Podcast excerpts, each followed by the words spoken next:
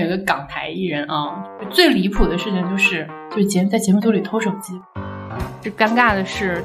看到这个他工作人员买的通稿之后，他分享到了是的哥哥群里，真的有碰上几个好东西，疯狂的去撩，然后最后被逼无奈说：“嗯，姐，我是 gay。” Hello，大家好，这里是聊一会儿吧，我们一起八八，一起八卦。欢迎来到聊一会儿吧，这是一档集齐娱乐圈各行班专人一起畅聊娱乐圈中事的播客节目。我们聊的绝不只是八卦。我是每天都在八卦的毛毛，我是每天靠八卦坚持下去的菠萝，我是喜欢听八卦的 C C。今天这一期是之前就隆重预告过的老舅的个人 show time。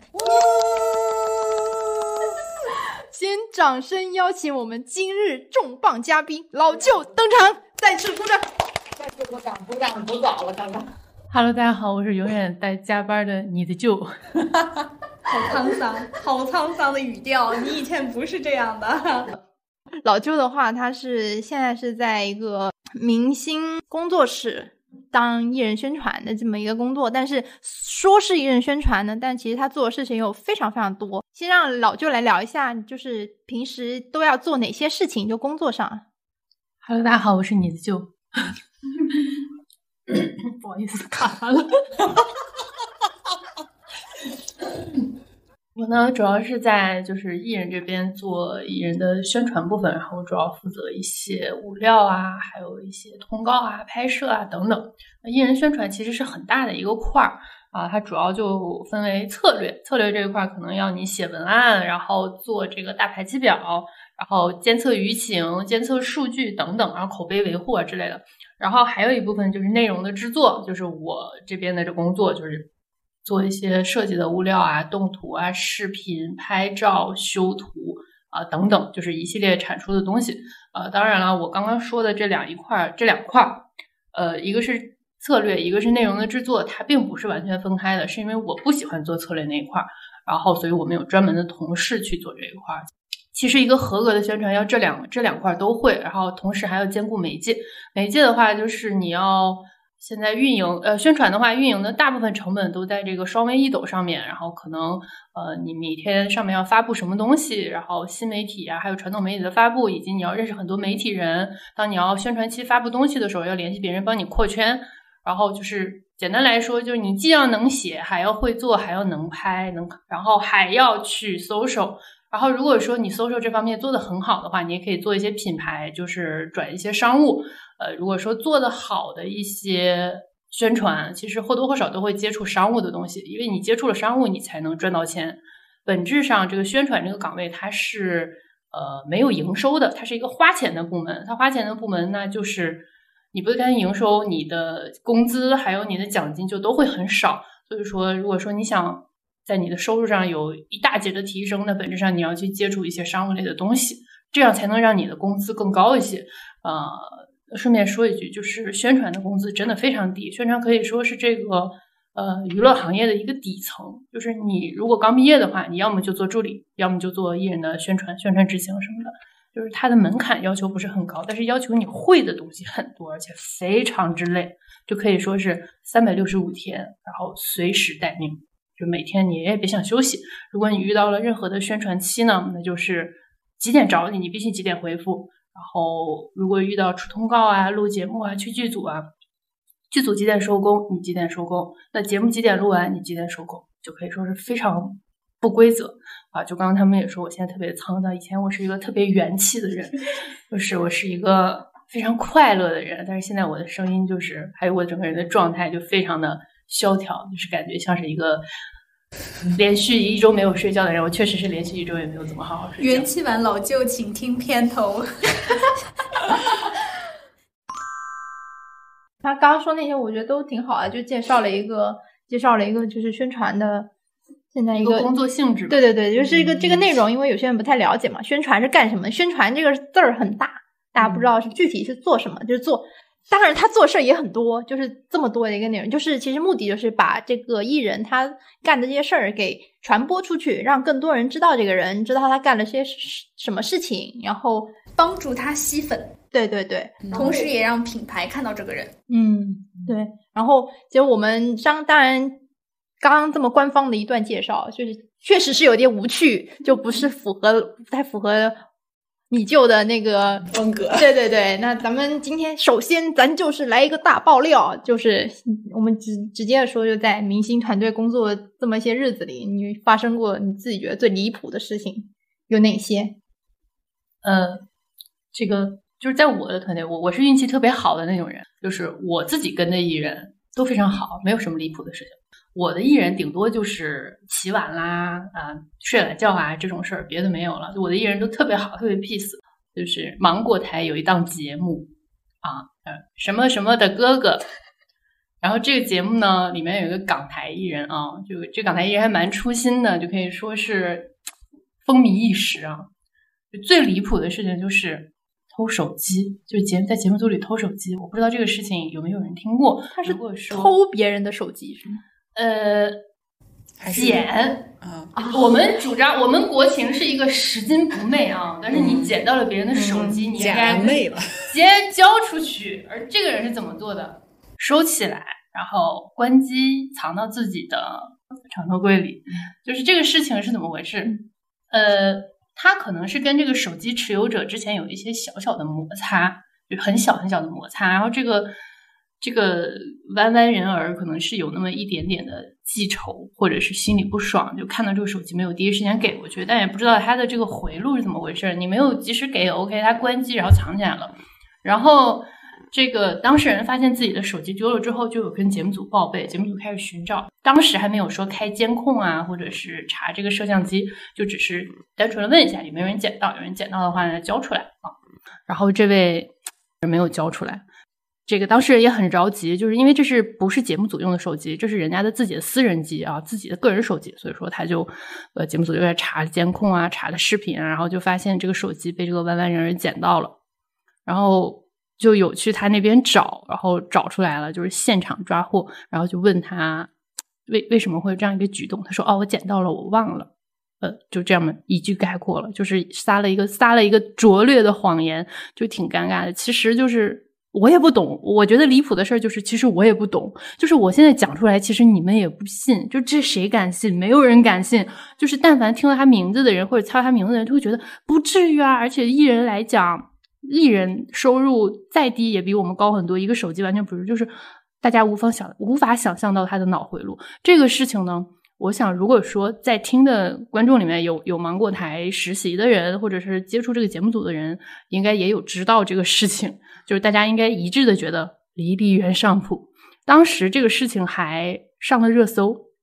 但是没有人对，但是没有人信，就是可能嗯台里面一个正义小伙伴吧。啊，就是在微博发了一下，但是都是因为太离谱，太离谱了。即使你是工作人员，也没有人信。就这个事儿，真的我觉得离谱。那后续呢，这个艺人，嗯，会有一些连锁的反应。他不仅是说藏匿了这个手机，他的连锁反应是，嗯，因为这个事情之后，大家觉得他有品有人品有问题，就不太愿意理他。然后这个人哭诉，就是嘤嘤怪。这样在节目里哭，我觉得这个事情也让我呃嗯离谱，就是四十几岁的男人了。这这是那个前一阵说有孩儿的那个吗？嗯呃，我的工作人员不让我这么发，所以我带上链接。嗯，然后除了这件事呢，还是这个节目里面啊，有一个港台人士，另一位港台人士，这是另一位啊，这个人也很迷，就是呃宣传里面一些常见的手段，就是买通稿黑别人。然后一般情况下，这个节目里面你会一进来就是就会做一个竞品分析，哪些艺人啊跟你是可能是竞品，呃，对撞型啊等等，或者可能你们会有一些火花，或者你觉得他会擦你一头，或者怎样的，他就会买通稿去黑别人，或者是说提前做好一个防范。那此处呢，这位就他的工作人员就买了通稿，先行黑苏有朋，苏老师大家都知道的啊。曾经的元气偶像，现在也是知名导演，其实是很正常，太正常不过了。但是尴尬的是，他看见看到这个他工作人员买了通稿之后，想把这个通稿分享到工作群里，结果分享错了，他分享到了当时的哥哥群里。这我已经在就是这个事情，这个事情就是当时就已经炸了，大家就觉得啊，好尴尬。然后我不觉得是，我不知道是，呃，是是人的问题，还是说，呃，可能我们台湾省的人他的性格就是这样，后期也是哭。他们后期的反应就是被发现了之后的反应，除了道歉之外还是哭。我觉得这么大的一个老爷们儿，你为什么要总是哭？我我加班都快累死了，我都没有哭，我还依然这么坚强。我觉得哭真的是我不理解，就可能他们觉得掉眼泪是一个很对很容易的事情，一个手段吧，他们一个博取同情，想要博取别人的原谅。还有就是此处要谨慎的提示大家，就是吃瓜谨慎分享，千万不要分享错。我有的时候经常会搞错，比如说我这个东西要分享给艺人，结果搞错了，就这个还好。最尴尬的就是我这个东西要分享给其他人，结果我分享到艺人，这种事情是最尴尬的。还还好我没有经历过，但我同事经历过，我同事就是比较倒霉的那种人。他是分享了什么给艺人啊？嗯，分享一份报价，但是这份报价应该是瞒着艺人的，就是艺人暂时是不知道的，他应该聊好了才知道的，因为呃有些啊、当然这个人现在不是我的同事，现在是我的朋友，然后就是有些东西是你要聊好了再跟艺人去推进的啊，或者说你经纪人可能有的有的经纪人或者说有的商务会跟中间谈一个议价，谈一个中间价格，可能他自己也会收一点，结果他把那个价格表直接分享到艺人那边去了。啊，这种事儿也是有的，就就很尴尬，很尴尬。所以大家分享之前一定要看清楚。嗯，那你你自己说了说了说了两个瓜，有没有有没有要夸一下正面？我们点名夸一下的好艺人。正面的好艺人，我的艺人都挺好的。呃，没有，除了你的艺人我想到，我想想，让我想想，你一会儿想起来再说一下。真没有碰到几个好东西。我就想说，应该没有什么好人吧。我想点进去对，真没有碰到几个好东西。是这样的啊，就是我自己的艺人，我都觉得会不错，因为我我就刚才讲了，我进这个行业很累，但我仍然觉得自己运气很好，因为我的艺人都不难搞，就都是比较比较 nice 的艺人。但是你要说遇到好的艺人，我觉得还蛮多的。就是你录一次综艺或者下一次剧组，你会碰到很多很多人。当然了，我这个层面，因为如果我不是他的，就是如果我不是这个艺人的工作人员啊，其实我也感受不到他私下里什么样子。我能感受到的，他都是他会做人展示出来的一面。像我们之前录节目啊，也是一个男艺人选秀节目，一些男艺人回炉的节目。呃，那个节目会有许多老艺人，他明显的就要比年轻艺人会做人。那比如说，呃，我们录节目不是还要熬到很晚很晚吗？然后现场有很多观众，我们可能熬到两三点都还在录制，观众已经很累了。那老艺人明显就更会安抚现场这个观众的情绪，会跟大家说辛苦啦等等。其实你说他是真心觉得你们很辛苦吗？有些艺人真的未必，他只是说我做到了一个艺人该做的，就是我会做人，我会安抚大家，然后我会给大家准备礼物，然后等等，然后包括我们工作人员也是，他对我们工作人员。也很好，就是会给我们买奶茶，因为我们也不是他的工作人员，就可能大家在一个组里面。我是怎么胖的呢？就是因为总喝艺人买的奶茶，你不喝也不是，你喝了你又胖，呃，主要是我嘴馋，主要还是我太馋。有没有就是特别抠门儿的？哦，大大有特有哦，大有特有。但但不是我的艺人，我的艺人虽然我的艺人虽然体量不大，就是不是很红，但他们真的不小气，可能因为自己家底儿好。有一个以前我们公司的，但不是我带的艺人，很离谱啊！就是他要来公司办事儿，嗯、可能来公司见一个导演或者试一个戏，还是跟老板聊一下，就是大概是这么一个事儿。然后他从他们家打车到公司，然后就每次来都会记。这（括弧）这个艺人是一个三十多岁的男艺人啊，呃，硬汉硬汉，不太红。然后他每次来来公司打车的这个钱。呃，可能二十几、三十几、二十几、三十几，他竟然攒了一大摞，攒了一大摞打车票，然后问公司能不能给报一下。出门都不报销打打车票，对，然后公司的意思是这个你自己承担，然后他就觉得不太乐意，他就想让他的执行经济帮他承担。执行经济是一个很累的工作，因为他既没有大经济那样的话语权，也没有那么多钱，其实就是一个执行，带着渐渐组什么的。他竟然想让执行经济给他承担这个事情，我也觉得蛮离谱的。还有一个女艺人吧，一个选秀出身的女艺人啊，她也蛮抠的。她的抠在于可能呃公司分成，公司分的太多了，他们自己到手太少，所以比较精打细算吧。因为我也不愿意过于呃过于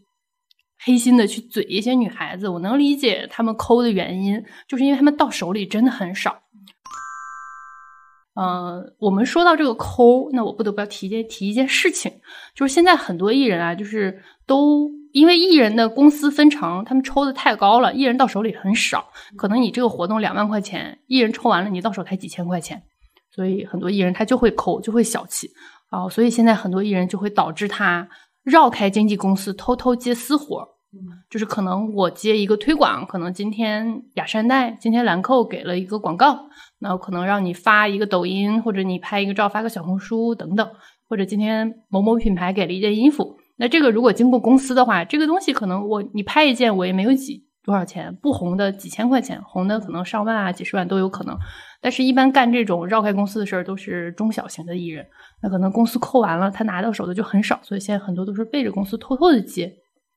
然后甚至还有乱报价的情况，可能公司对外报的是公司对外报哦，我一条微博三十万，那艺人为了自己拿这个钱，可能会报哦，我一条微博二十万，就是就是为了避开公司这个层面，自己拿到这个钱。其实这样的话，呃，也好也不好吧，因为艺人自己拿的多了，然后但是公司层面来讲，这个艺人很难管理，你老是绕开公司干这些事情，但这个事情绝对不是少数。就是而且会让会让你的甲方觉得这个行业很混乱，他找不同的切口，就是会对到不同的价格，其实对整体的行业运作来说很麻烦。包括中间，比如说品牌方我要去找艺人，我到底应该找找谁比较靠谱？然后到时候如果让老板啊，或者是他的高层知道了，就是会有两个对外的报价的话，他是会被 diss 的，他会被质疑。对，而且确实问的多了之后，这个报价就会存在很多中间的，嗯，就是扣的那个就是呃返点啊之类的，对对对嗯，然后就会有一些溢价。不过现在很多翻红的艺人，大多都是节目里重新翻红的嘛。那么现在很多情况下，其实大家不太愿意找艺人自身了，因为你找艺人，艺人这边还不愿意配合。比如说你艺人你要发布什么东西啊，等等，艺人都不太愿意配合。现在很多都是 OK，你是这个节目，比如说你是姐姐浪姐翻红的，那我直接去找节目平台，我直接去找芒果台聊这个事情。那芒芒果台报一百五十万，艺人也报一百五十万，但是你从芒果台这边，芒果台去给艺人压力，艺人就更加愿意配合。然后你从芒果台这边走的话，芒果台还会给你各种各样的，比如说中插、口播、露出。就所以很多他现在如果说你这个艺人正在上节目的话，他会跟节目方跟这个卫视去聊啊，不太愿意跟艺人直接聊，艺人真的很麻烦。因为艺人，因为艺人不好把控。如果是直接找他的第三方的团队或者是怎么样的，反正他最后是验收的最后的效果。如果反大家基本上都是不会一次性付清款项，可能分两批或者是三批，那你最后达不到我要的那个条件的结果，那我就按照合同是怎么签的，我给你扣款就可以了。所以对品牌或者是合作方来说也是一个保护。我觉得平台它其实统一去管理的话，对于他们的 IP，包括艺人本身，包括对就是品牌客户，都是一个比较好的一个选择，因为它这个是可以统一报价的，然后包括视频质量有把控，然后它其实制作拍摄的团队也都是他们台端的，呃，节目组那边的，对，所以说整个的质量都是有把控的。也可以保品牌客户风格的统一。对对，品牌客户其实是更愿意走这条路。就可以相当于跟节目做一个比较深度的捆绑，反正看起来会会有这还有任样的效果。何事情都是，虽然说现在双微一抖很红，但是谁不愿意有一个卫视的露出呢？对吧？谁不愿意在电视上有卫视露出？所以说他跟卫视合作，其实收益最大化的。同样的钱，我同样一百五十万、两百万，确实，卫视资源比网端单纯的更值对。然后卫视的话也会给艺人压力，但是你品牌想给艺人压力是不可能的。但现在其实是这样，就是卫视的资源是一个资源包，然后网端的资源是一个资源包。如果你没有，你只买了电视露出，没有买网端露出的话，你上上网端的时候是会会给你打码的。对对，会开现掉。在芒果台超配合的，芒果台可能更多就是它可能打包了之后价格会更优惠吧，具体是要看价格来的。嗯，但正常来说是会分两个包。就网端一般不是有的时候现在都是台端的资源也会在网端播嘛，所以其实有的时候，呃，网台是联动的，所以它可能呃有些利益就是紧紧的绑在一起的。可能现在对于我们平台来说，或者我们之前做的项目来说，可能分的没有那么清。嗯，然后也有一种可能就是，比如说台端或者网端都是单独独立去招商的，那他们这边的广告是另外算的。这个是要去看这个节目本身怎么去跟这个台端和网端签的这个广告的合约。是的，嗯，就刚才说的这种情况都有，就是还是根据不同的情况来。但我觉得从品品牌角度来讲的话，它其实交给这个制作方，或者比如说台端制作的这个综艺，我交给台端的话，可能会更对我这个质量更保险。而且芒果为什么会嗯捆绑着一起做的一个原因，是因为它本来自己就有电视台，然后它自己也有网络平台，嗯所以它其实更多当然是更愿意一体去整合卖的。对对对对对首先它价格可以抬上去，其次它可以保证它后期的工作量也没有那么大。嗯，对对对芒果算是一个比较特殊的一个存在吧，因为它是台网联动的。对对对虽然他们是分开运营，但他们算是台网联动。嗯，所以就导致芒果 TV 是一直在有营收的一个网站。是很好的。像我们之前做过一些项目，就是一个项目也也卖网端，也卖台端，然后就分开。然后有些人就会去台端看了之后说：“哎，这个冠名商怎么在跟我看在网上看的不一样？”对，其实我觉得这不见得是一个特别好的事儿。对于品牌来说，其实台网打通是一个比较好的。对，嗯，因为从画面整体来看也是，就你打了个马赛克，然后重新再 P 一个 logo 上去，其实还挺丑的。那他可以拿原始资源吗？刚刚聊到说明星团队里发生离谱的事情，那在明星团队里工作有没有一些就是比较畸形的，或者是是离谱的、不成文的那种规定吗？或者说是这种默许的那种规则吧？我先说，我之前在某选秀节目火了之后，有面过一个就是选秀公司，然后就还挺大的那种。然后因为呃，我其实呃，就我没有这方面的工作经历，但当时我是通过联系，就找到了他们那个负责艺人商务的这个负责人。然后其实我跟他聊的还蛮好的，然后他也就比较就就我们两个很多的三观或者观点什么的是一致的，所以就聊得比较好。但是因为后来没有经验嘛，然后被他们的老板给刷下来了。然后我们俩当时聊的时候，他就一直在问我说：“那个呃，你就是好像是在侧面的去旁敲侧击的打听我对他们艺人的那个喜好程度，看我是不是粉丝嘛。”然后我就说啊，我我是比较关注的，我觉得他们嗯，就是才艺什么的，就是我喜欢的那种，所以我有 pick 他们，但是确实也不是说呃，就是是他们的那种铁杆粉丝一类的。然后反正又聊很多嘛，然后他后来就在跟我讲，作为这个艺人商务的一些工作的一个规范，就有说到说你既然是服务艺人的，你就不能太就是就着装打扮就不能太出挑，就比如说有一些可能饭饭拍会拍到你们同框，然后如果你要是打扮的太精致太漂亮的话，你就可能会影响到。呃，粉丝那边的一个对对对，对 一个想法，然后就可能会有一些舆情，然后也不能去跟艺人生活走得太近，就是你们就是一个 just business 的关系。就其实本身娱乐公司就这么说的话，就这种，嗯尤其是 idol 的 idol 为主的艺人经纪公司啊，应该是很排斥粉丝进对对进来的。对对，非常排斥。还有一点就是，呃，刚刚 C C 说的那个事情，就是在穿着上，这个这个真的非常重要。就是呃，严格意义来讲，就是穿穿着暴露是不可以的。嗯，当然也仍然有人仍然有人顶风而上，就是我觉得你跟男艺人还是跟女艺人，你的穿着都要尽可能的保守。像我的话，因为我转行到这这做艺人宣传之后，那第一个带我的总监，他就是明令的给我传授了一些经验，就是我们就是一身黑，然后以至于我从一个你知道我之前在在韩国的时候，每天小碎花啊，这黄的、绿的、粉的，然后回国之后整天像一个黑乌鸦，就整天黑漆漆的，就是一身黑是最保守或者说最稳妥的。嗯嗯。就说到这里，就是说我后来听说有一个我的同事啊，因为我自己的艺人都是。呃，女孩子，男的也有，但是都是稍微偏中年一点，但是你也不可能说对他产生什么异样的感情。然后有一个同事，他跟的一个艺人是当下，当下就好像最近还有还有剧要播，然后我听说有个同事去跟他，然后跟他的通告的时候穿了一个吊带裙，露着胸，露着乳沟。然后我听说这件事情，我我大震惊。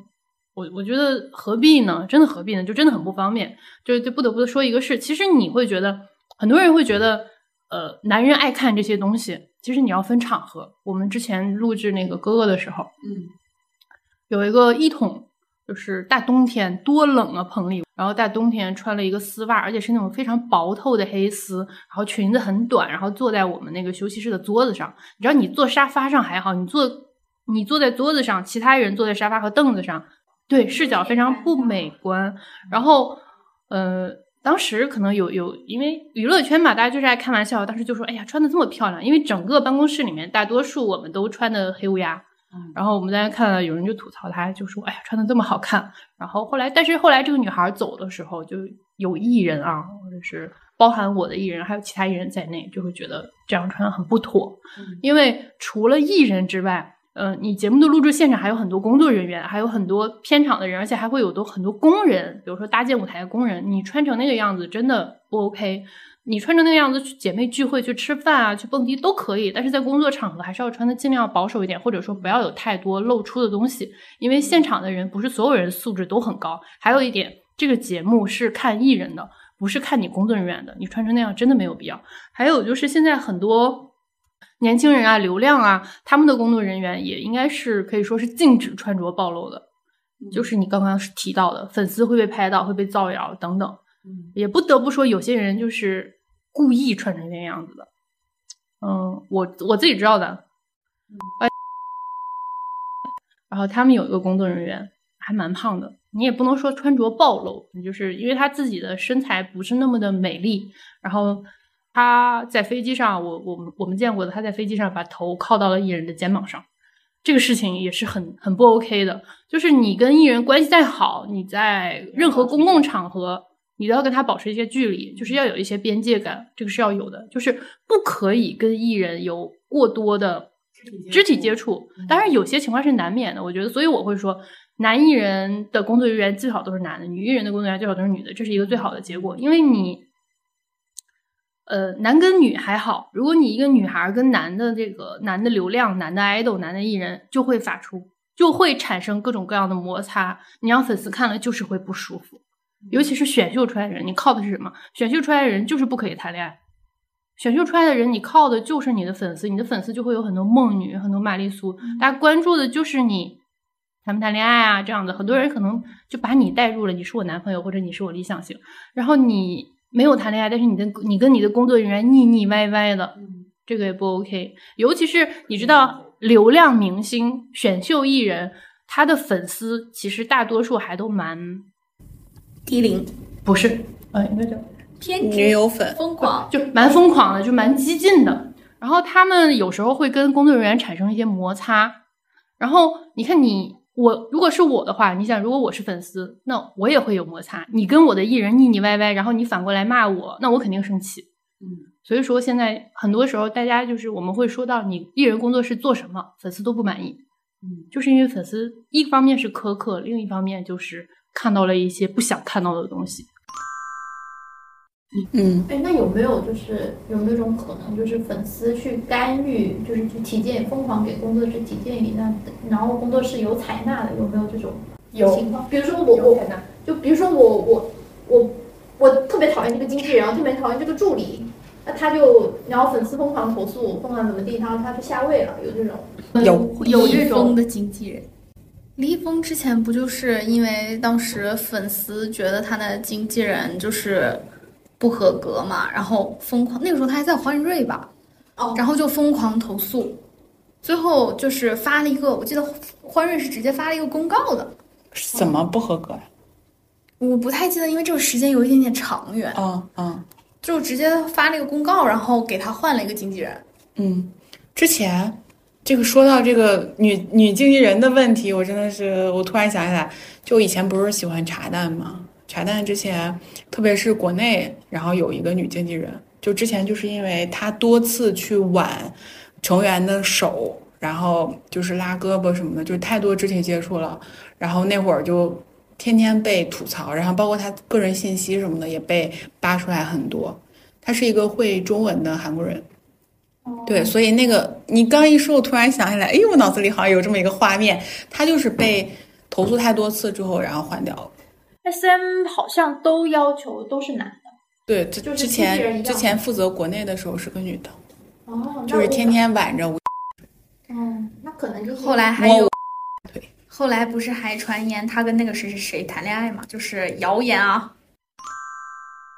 就是这种情况，因为你要是从吃瓜的角度来，你要是一你要是粉丝的话，那你肯定觉得他做的不好。其实艺人的工作人员不是那么简单的事情，你觉得他做的不好，可能他就背背后已经做了很多努力。嗯，宣传呢，他是一个背锅的角色，宣传其实就是背锅，他又花钱又背锅。但是挨骂顶峰的挨骂的大部分还是经纪人。像经纪经纪人或者是贴身的艺人助很多理，你红，对，但是本质上好还是不好，不是说粉丝能看得见的。嗯，它经济给带来的东西也不是，就像很有的时候我跟你说，你定了一个策略，比如说你今天拍了一个什么东西，然后你给他买了一个热搜啊，这里要提一个小一个小小点，就是热搜全都是买的啊，大家不要不要想不花钱买热搜啊，你看到的热搜全是要花钱的。然后就是说，当时这个团队给艺人买了一个热搜，然后他的粉丝就觉得买这种热搜有什么用啊？你他上剧的时候你不给他买热搜，你买这种什么古装热搜啊，买这种什么这个热搜、拍照热搜啊、大片热搜有什么用啊？其实当时买的这个热搜，呃，一上了之后，马上就有导演来联系这个艺人的团队，就说啊，我们这边有个剧，想让他来试一下啊，这个几号女几号女几号，然后让他来试一下。其实当时就有反馈了，但是你这个事情你没法跟粉丝来说，你说哎，我们这个热搜买了之后，就有导演过来找我们试戏。就你这个是没法去跟粉丝讲的，那粉丝会觉得，哎，你买这种热搜有什么用？拍照值得买热搜吗？就是其实你不太明白他这个背后的逻辑和策略。然后，当然你作为一个艺人的团队，你也没办法去跟粉丝计较这个东西。那很多是换汤不换药。你说我投诉他，OK，公司为了平息粉丝的愤怒，换个人，真的换了人，真的把他开了。实际上背后里面整体操控的还是这个大经纪，还是这个人。因为你不要小看任何一个经纪人，每个经纪人手里面的资源是粉丝层面是想象不到的。那其实可以说，他就是其实粉丝他说你把我这个经纪人换掉，把我某一个工作人员换掉，他只是明面上我跟你说我换掉了，那他其实还是没换，有很多这种。对，还有，如果说你艺人真的是以后想在这个圈子里混，你是不可以得罪你的经纪人的。你的经纪人手里不仅掌握了你的各种资源，还掌握了你的各种黑点。说白了，就是娱乐圈的每一个岗位都是艺人的保姆，我们也是，经纪人也是，所有人都是艺人的保姆。你想，你的保姆知道你们家多少事情，所以说他是不可能因为粉丝的事情去跟他撕破脸的，除非说你的经纪人真的是能力不行，然后或者是呃做人啊，或者是犯了一些严严重的错误，不然是不可能这个样子的。有一些老牌的艺人都是不愿意换经纪人的。这感觉 call back 了我们第一期讲的那个，就是我既信任我的经纪人，又不信任我经纪人那种。哦，那有没有就是你知道的瓜中有没有呃经纪人买黑料黑艺人的？呃，应该是黑对家吧？我不能说经纪人买黑料黑艺人，但是我此处要提到一个公司，我要提到一个人啊，屈主 这个事情太有名了。这个事情很有名，就屈 是红了嘛，红了之后忽然之间就有很多黑料，那这个黑料的产生其实是我我听说啊，我没有去佐证啊，我也不在那个公司里上班，我听说是公司买的，呃，这个是业内，是知道，我们对业内基本都知道。对，因为他想要跳跳跳去别的公司，对，就是 公司，就是你的艺人没有红之前，或者你刚刚要红，稍稍有点膨胀之前，他就会捧你，然后让你疯狂的膨胀，然后在这个时候，他就会带你出去玩啊，带你去做一些比较擦边的事情，然后偷偷拍下来录下来。然后在你有一些心理异动的时候，你有一些小苗头的时候，就把这个料爆出来拿捏你。出了名的这娱乐圈里面比较黑社会的公司，最近某公司不是在搞分裂嘛，然后听说最近 拿住了，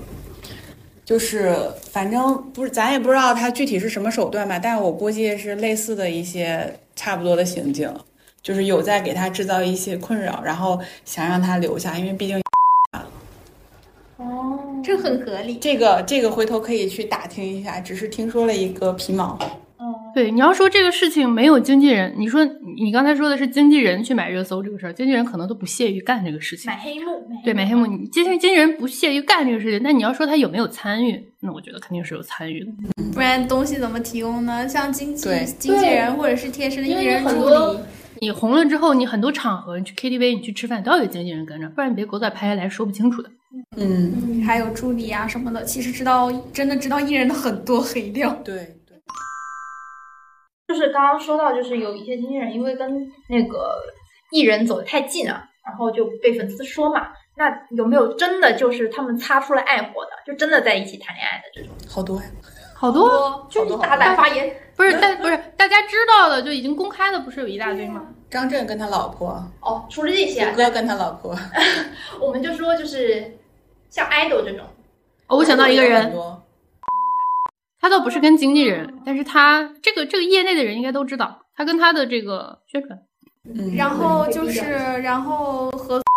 他们公司当时所有人都发了带公章的那个声明，我记得就是说，就在相相当于在行业里想把他封杀的那种。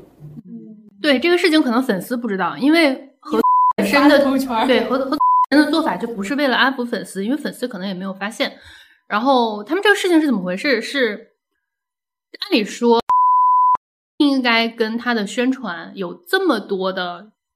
交流的，就非工作层面的交流，但是他们俩交流的太多了，甚至还聊到了一些不该聊的东西。然后公司可能有人瞥到那个手机之后，瞥到工作人员手机之后，就觉得不太、不太、不太像话，就跟公司报告了。后来公司调取了他们的这个，聊天记录啊，嗯，对，可能调取了一些公司还有这种职权呢。可能用的同用公司 WiFi 是怎么，我我也不太清楚。然后他如果用的是公司的电脑，然后登的微信的话，公司是是可以有权利调取的调取的。有一方面的事情就是这个中间的过程我，我们是听说的，但是过程是怎么样揪出来的我不清楚。但是结果就是这个人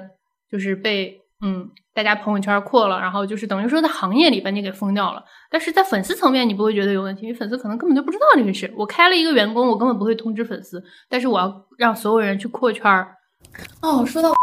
事情，我突然想补充一下，当时他当时他的这个宣传，嗯，就是被和他朋友圈就是相当于是公布天下了之后吧。嗯，就是事后的时候，我朋友应该是他是也是在一个很有名的艺人经纪的公司工作，然后他们当时筛简历的时候就筛到了这个人发过来的一个简历，看的时候就发现那个简历就是有一点不太的正常，就是他的那个文字形容，他整篇简历非常的简单，但是细数的是他以往在做宣传时候做的一些非常奇葩的，就是奇葩行径。就比如说他做了一些什么错事儿，他可能会往上写，然后个人个人资料就填的非常的模糊。当时我们就在想说，这个人为什么会发一封这样的简历呢？后来想说，可能是粉丝发过来的一封，而且那个而且那个简历上还有他的生活照。啊，哦，那生活被人肉了呗。对对对，那完全可能在这个这个人的粉丝群来说，我觉得干得出这种事儿。但是这个人确实不太正常，就是那个宣传确实也不太正常。他把公司开掉了之后，嗯、他还去 会，就是他去演唱会给给 灯牌，然后他是粉丝吗？也不知道。我母鸡呀、然后后来他还拿到了钱，当然从 拿到了钱啊啊，我还挺恐慌的。那那什么时候我们姐姐想跟我谈一个恋爱呢？我还是蛮喜欢美女的，我不介意。我我是听另外我一个朋友说，他说他是就我，但他这个是演员还是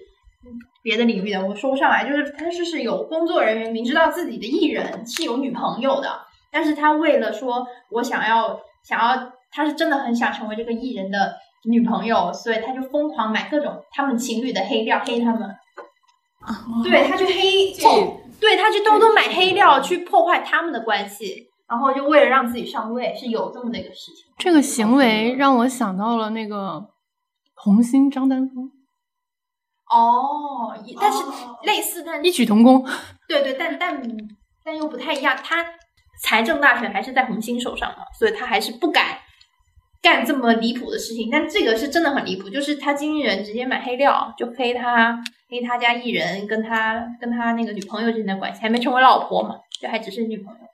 就为了真的很多，我我反正我我那天问我朋友说，我说我说你认识的那个那个艺人里面，他们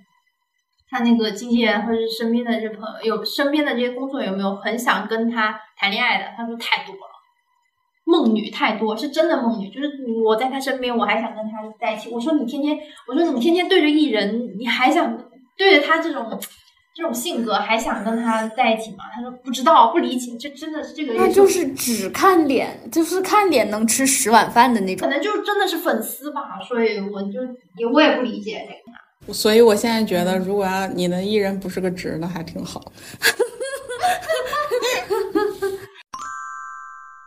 然后就是就是刚刚刚刚那个老舅提到了说，就是像保姆一样，所有的工作人员都像保姆一样。就是我要认真的，我要认真的发出一个很笨的问题：助理或者说你就工作人员真的就像保姆一样在伺候艺人吗？像之前就赵露思不是被曝说他助理给他穿袜子嘛？其实这个我觉得已经是很小的事情了，就还有更更离谱或者更夸张这种伺候行为吗？我记得 就是就之前网络上之前不是爆过嘛，但是我不记得是谁了。洗内裤，呃，这我不知道，可能因为我我自己跟的艺人都比较耐心。那你干过的这种伺候型的，我嗯，就是跑跑腿儿买点东西啊。这也已经不叫伺候型了吧？其实赵思那个事儿，真的，我觉得大家有点过度解读了。对，我也觉得，就是艺人在她穿那个古装的时候，她没有办法，就是去大幅度的去弯腰低头什么的。就有时候那个妆造真的要花好长时间去打造那个妆发什么的，他确实不方便去做一些比较就是那什么的事儿。对你这个有时候可以体谅，我觉得大家可能有点过度解读了。这个这个，我觉得确实是过度解读。我觉得，嗯，很多时候是艺人觉得 OK，助理觉得 OK，网友看到了觉得不行，营销号看到觉得不行，其实很正常，因为有些时候，因为他们不知道发生这个动作的语境是什么样的，就是前因后果他们都不知道。嗯嗯，就穿袜子、穿鞋这种事，因为有时候艺人指甲很长嘛，可能妆造做的很长，或者是今天我造型已经做好了，我的发型已经做好了，那可能我一低头，哎，我头发起来一会儿要重新弄一遍，要重新定型，那我就需要有人。帮我这个事儿，而且艺人助理助理他就是要做很多助理的活。嗯，我觉得就是助理，尤其是生活助理这种，真的很很也不能说很辛苦，就是很细节。你对很细节，要聪明，要聪明，有有脸衣架。所以好多生活助理感觉现在都是家里亲戚在帮着做。你要准备很多事，你要操心很多事，就你要自己有一个概念，你不能每次说艺人跟你说我要这个，我要那个，我要这个，就是你自己要知道，你要想到所有的事情。比如说今天我们住这个地方，这个酒店可能不太干净，你就要想好，我我带好一次性床单啊，我带好一次性泡澡的东西，我带好所有的东西。你不能到艺人说这床单有点脏，你再去买床单就不 OK。嗯嗯嗯，要这个样子。就可能他们真的跟艺人相处时间太长了之后，就很了解对方的一些东西，所以他有些东西都是体现在细节上，也不见得是真的。我就把这些细节做到位了，我就是保姆，我就是他的奴隶，就没有那么严重。对，其实助理也也也也是要少换的。不过很多艺人就是他平时会有一个生活助理，那可能他进组的时候会有一个专门进组。在组里面请一个助理，组里面这个助理一般情况下，比如说我去横店拍戏，在横店就会有一批人，他专门在横店做助理，给你做完给他做，给他做完再给另外一个人做。啊，这种我我有知道，但是有的时候好像剧组也会专门安排一个。对，因为呃你在那边拍戏的话，你要有一个更了解那边的人，那可能有的爱豆是第一次去拍戏，然后有的爱豆可能不太熟古装戏的拍摄流程，或者是 A B 组拍摄等等。他就需要比较熟的助理去弄这个事情。嗯，他们这种其实都是就是剧组助理，然后可能只是针对性的服务他某某几个演员。嗯嗯，对。做什么呢？剧组里也干很多事情，不过不过不过我们稍稍爆个料嘛，我们本质还要聊聊八卦，本质还是要聊八卦的呀。哦，之前之前有一个那个肖战的粉丝就去横店做剧组助理，然后就是用 那个剧组，嗯。就是专门为了他去的，但是剧组助理，说实话，因为剧组是一个非常之乱的地方，好多瓜，好多八卦啊，好多乱七八糟东西都是从那边弄完。然后剧组因为鱼龙混杂，有群演啊、司界等等，有各种各样的职业，剧组其实非常乱。然后剧组的很多男男性素质其实非常的低啊、有有的人会趁机卡一下油啊，或者有的人会跟人开一个荤段子的玩笑啊，等等这样的事情。那女助理可能要承受的也程度很很很很多很多的压力。我之前有一个同事，他做过那种外景的导演，啊、外景编导属于这种。然后听他说，说他之前在那个综艺的剧组的时候，就是晚上那些小咖都会去敲导演和制片人的门。你都别说，你都别说是导演和制片人了。之前我听下剧组的朋友说，就是剧组有一个长得还比较帅的道具小哥，剧组里的 人也是轮流敲门的。啊 这里我要说到我朋友一个最好笑的事情，他的朋他我朋友本身自己是制片人，但他是小制片人，他有一个朋友大制片人，但很很很不很不巧，他是个盖子，然后有有女艺人半夜去敲他的门，敲了一个晚上，然后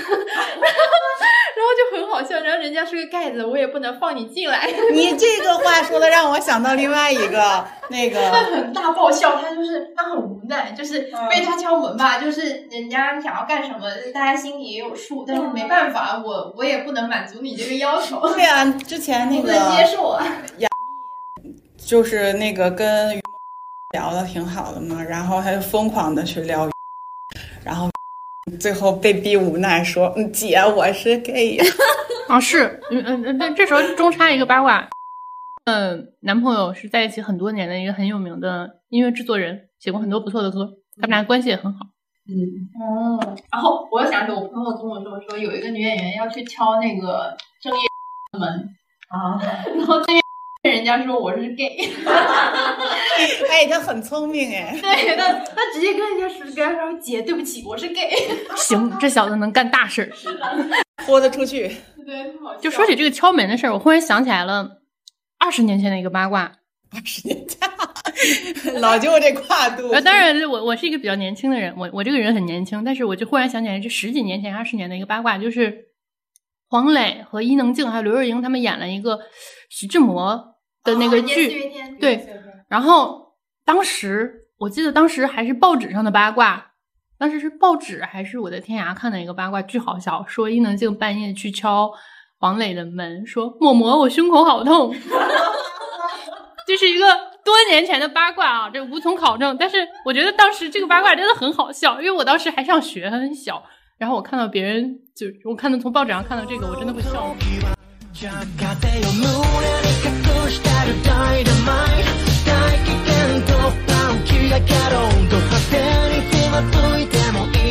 今天就先聊到这里啦。然后，如果喜欢我们的节目，请多多点击订阅，也欢迎来留言区找我们互动呀。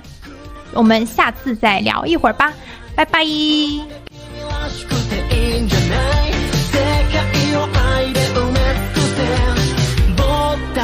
今日も生きている。